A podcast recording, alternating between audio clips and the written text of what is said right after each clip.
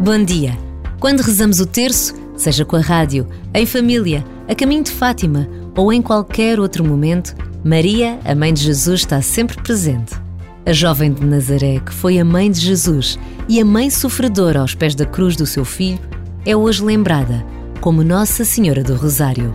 Neste dia que agora começa, podemos pedir-lhe pelos nossos filhos, pelas nossas famílias, pela paz na terra.